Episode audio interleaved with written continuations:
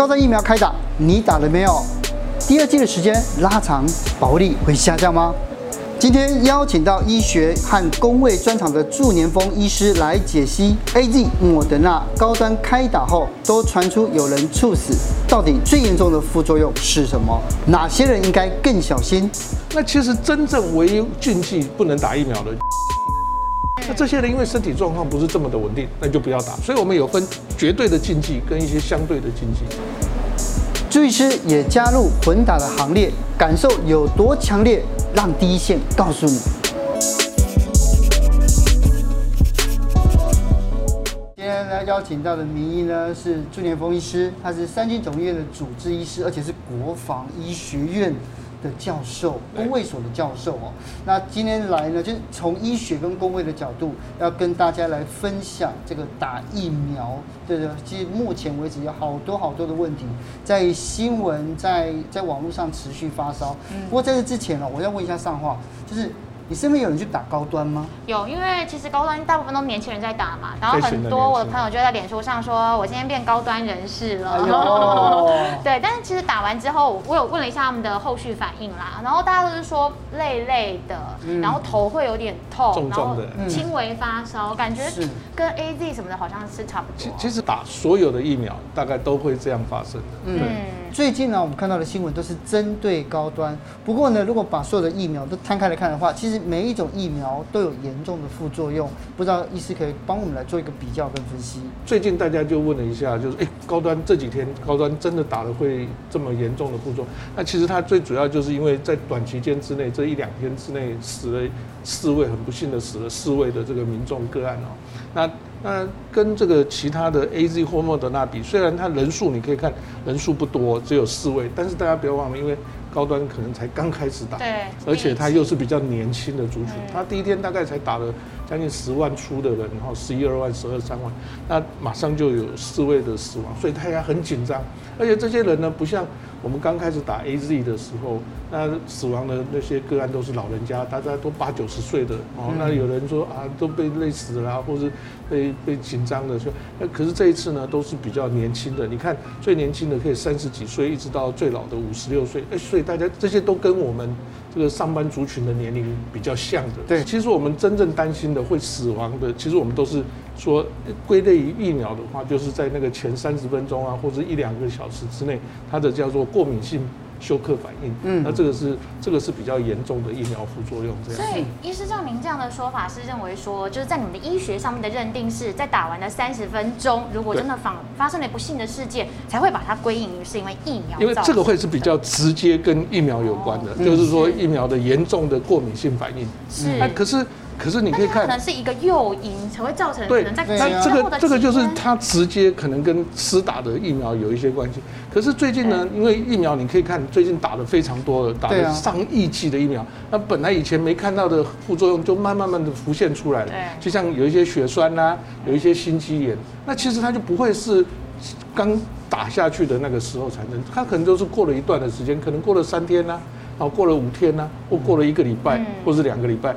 那其他我们刚刚讲的什么手背酸痛啊、发烧畏寒，那都大概一到一到三天之内发生。那其实我们还比较担心，就是说三到。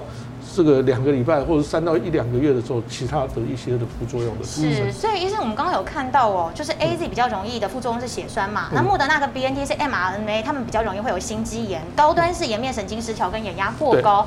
那其实像我们之前呢，呃，在新闻上面看到，一开始我们最先打的是 A Z，然后 A Z 也造成有一些老人家猝死，然后后来老人都不敢打 A Z 了，结果打了莫德纳还是有人猝死，对后来再到了高端也是有这样的状况。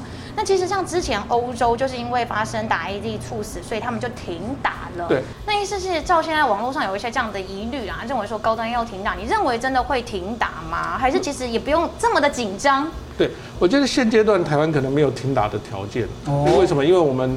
并没有其他备用的疫苗，那但是呢，这不是说就不能停打，那应该事实上这个指挥中心或者是疫苗，这有一个专门疫苗报告的这个，那要把这些整个个案分析得比较仔细一点，然后把它一些解剖的资料呈现在民众面前。那国外其实会把所有疫苗的，包括严重的副作用或一般的副作用都呈现出来，这样才会比较可以取得人民的信信心。这样，你可以看高端在做第一期、第二期打了三三千多个个案的时候，它也都没有什么一些严重的副作用，嗯，除了一个说颜面神经麻痹、一个脑压增那个眼压增高之外，它并没有说一些死亡的个案。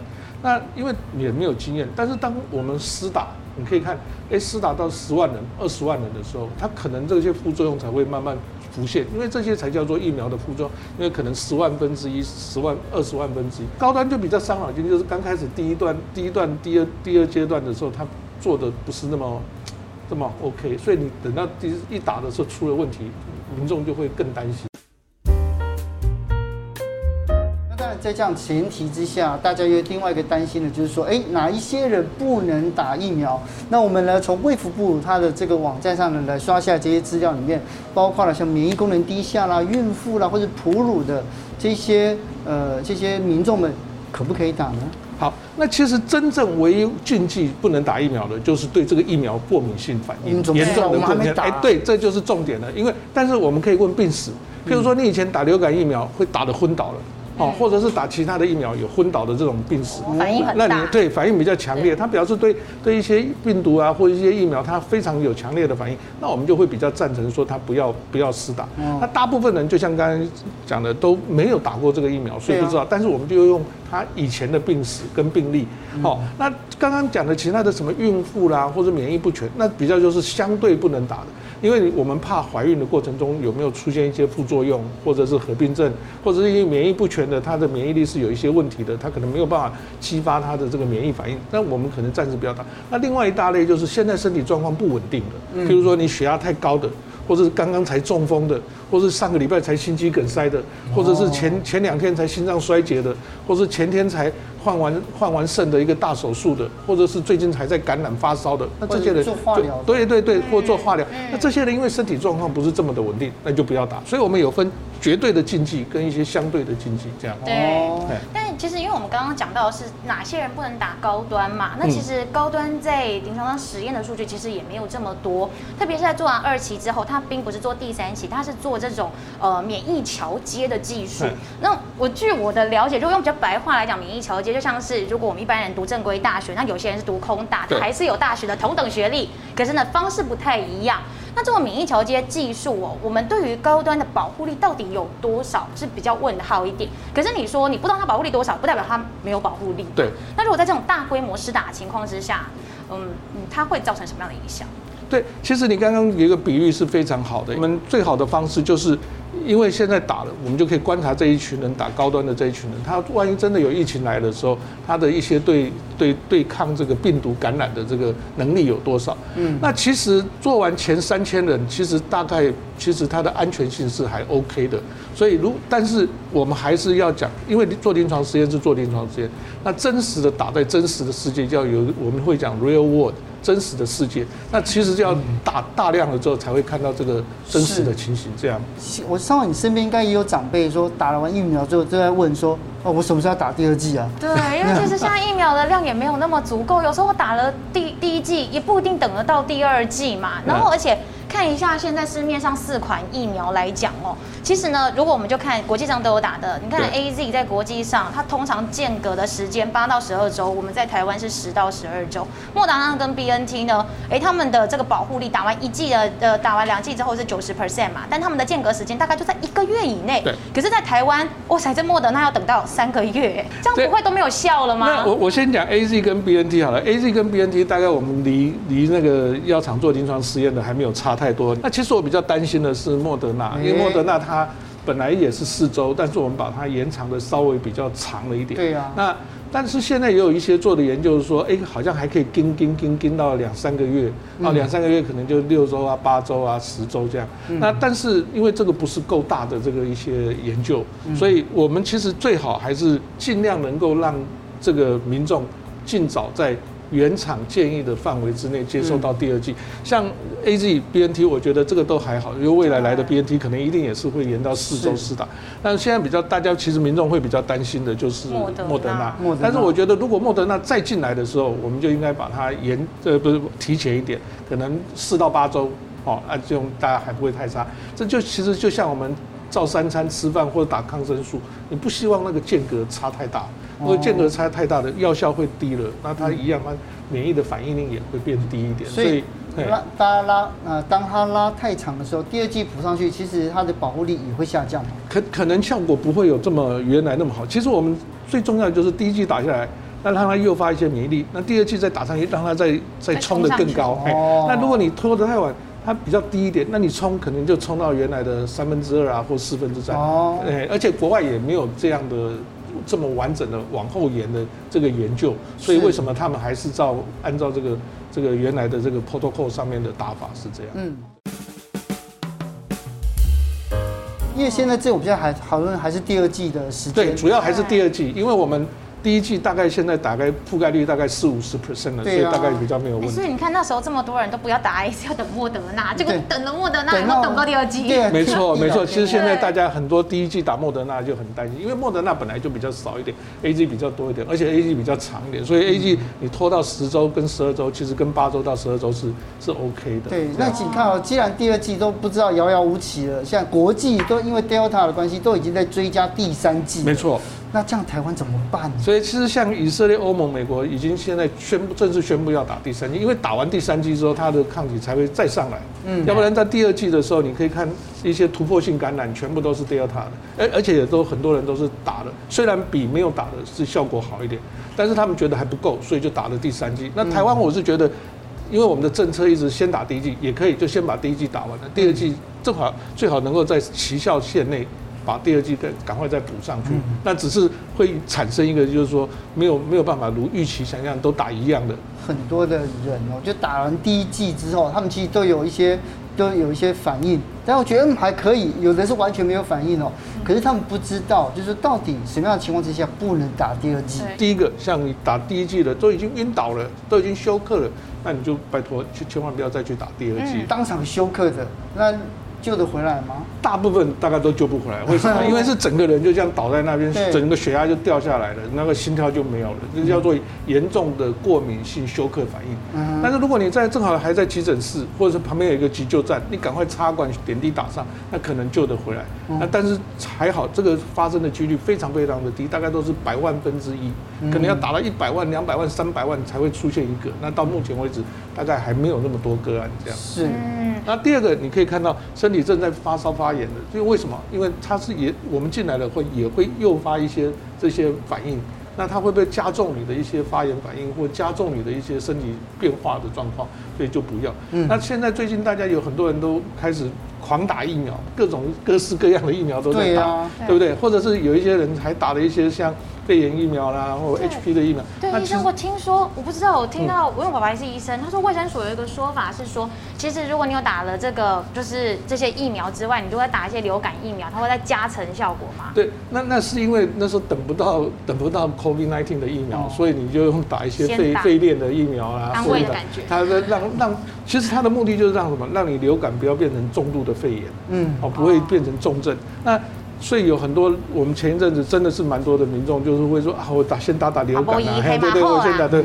那那其实它它方向还是不一样，因为它针对的是一些流感啊。或者是肺肺链啊，这个是、嗯、那 COVID 还是针对 COVID 的这样这样。但是如果你你在这段期间又打其他的疫苗或打其他一些比较严重的针啊，像一些类固醇等等等等，你可能还是要小心一点，不要因为不要再同时打了，可能会有一些反应，或像刚才讲的一些化疗的一些针，对不对？因为现在有很多化疗的针是免疫抑制剂或者是免疫制剂。哦，那就要比较小心一点。不过，朱医师其实，在八月二十五号的时候啊，其实有公布一份 COVID-19 的安全性检测，就是要告诉一些你可能是身体本来就有一些心脏啊、代谢啊、血管疾病的这些朋友们，你现在的身体状况是不是真的适合打疫苗？可是问题是，有这些疾病，那我也不知道我现在到底是不是足够健康，但我不去打，我也很不安心。对，譬如说高血压，你有没有好好吃药？血压有没有很高？那如果很高的话，当然就不 OK。那如果你有糖尿病，有没有一些糖尿病的合并症？如果如果血糖控制的有高有低，那合并症的机会就比较大，那你就不要。之前大家都是什么三级警戒，关在家里一两个月都不出门，其实很多慢性病患者也没有去看医生，没错，都两三个月都不吃药，对对对对。所以你看血压飙高的到一一两百，或是本来心脏衰竭都靠药的，结果都不吃药，心脏都已经濒临衰竭了，你再跑上跑到山上去打一个疫苗不？不不出事才怪。是，对。可是呢，因为我觉得在打疫苗的过程之中啊，就是因为第一季啊，这第一季可能药都不够了，现在开始大家想说混打嘛。嗯。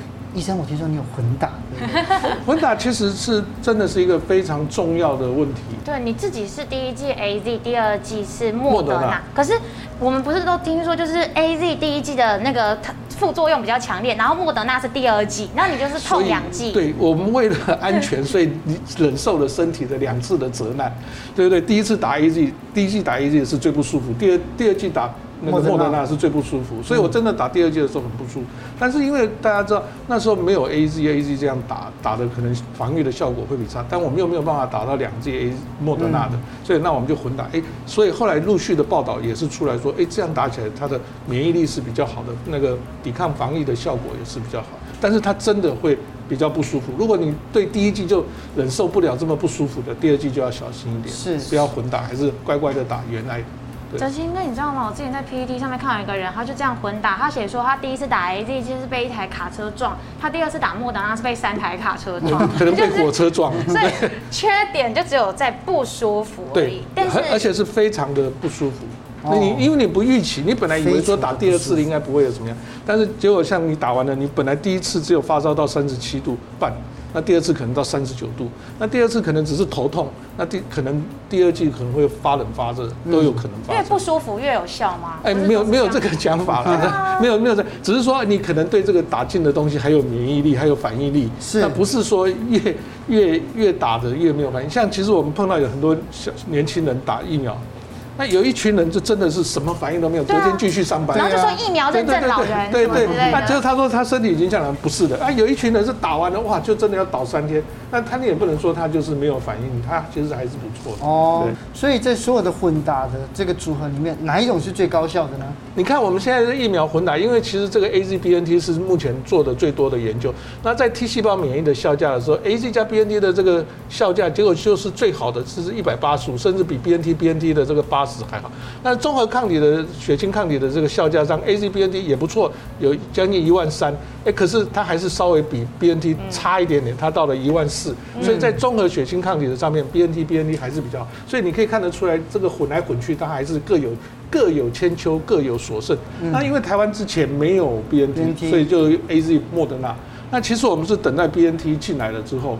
那其实民众第一季就全部打 AZ，第二季就打 BNT，这样因为一方面这个疫苗的供应可不可以追得上？第二第二个就是根据目前的临床实验，它是可以这样混打。那其实最重要的应该还有一个就是什么？后面要不要再打第三剂的问题？那你还有没有其他的疫苗可以给打第三剂？这样子的话，莫德纳的话就变成疫苗孤儿了。对啊，那可不可以莫德纳混 BNT 呢？莫德纳混 AZ。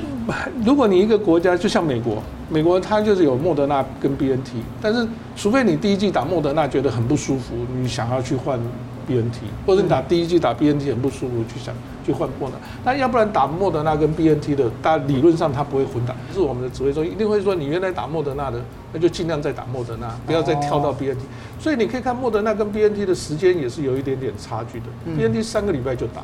那莫德纳会比较久一点，四个礼拜以后。那国外真的就是准准的三个礼拜就打 BNT。哦，三个礼拜就打。那你可能你如果一一时莫德纳供不上来。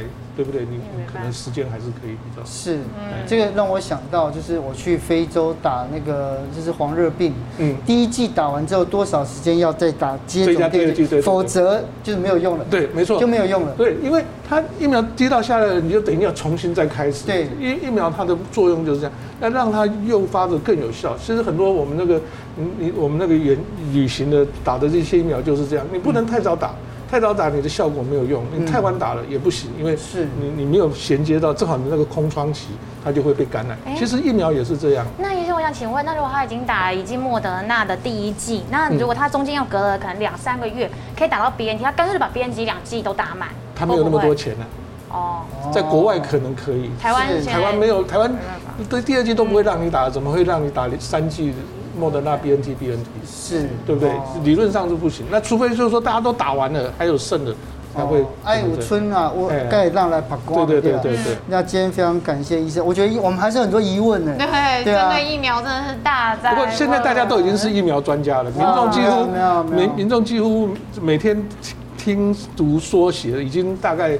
都都，我们我们说啊，最近的民众的那个健康势能都已经超超高了，那你都可以跟他讲一讲 AZ 有什么是怎么做成的，那有什么副作用？莫德纳是怎么做出来的？怎么打？有什么副作用？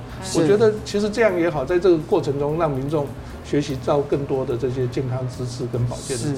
今天谢谢医师，OK，跟我们分享。下次有机会呢，我们还一定有更多的疑问。是，这是一样的道理。OK，谢谢，谢谢。